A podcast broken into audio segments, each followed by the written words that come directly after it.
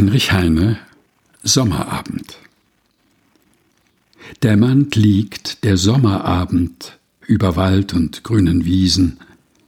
Goldner Mond im blauen Himmel strahlt herunter, duftig labend.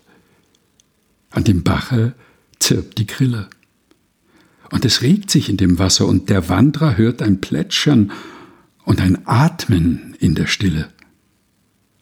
Dorten an dem Bach alleine badet sich die schöne Elfe.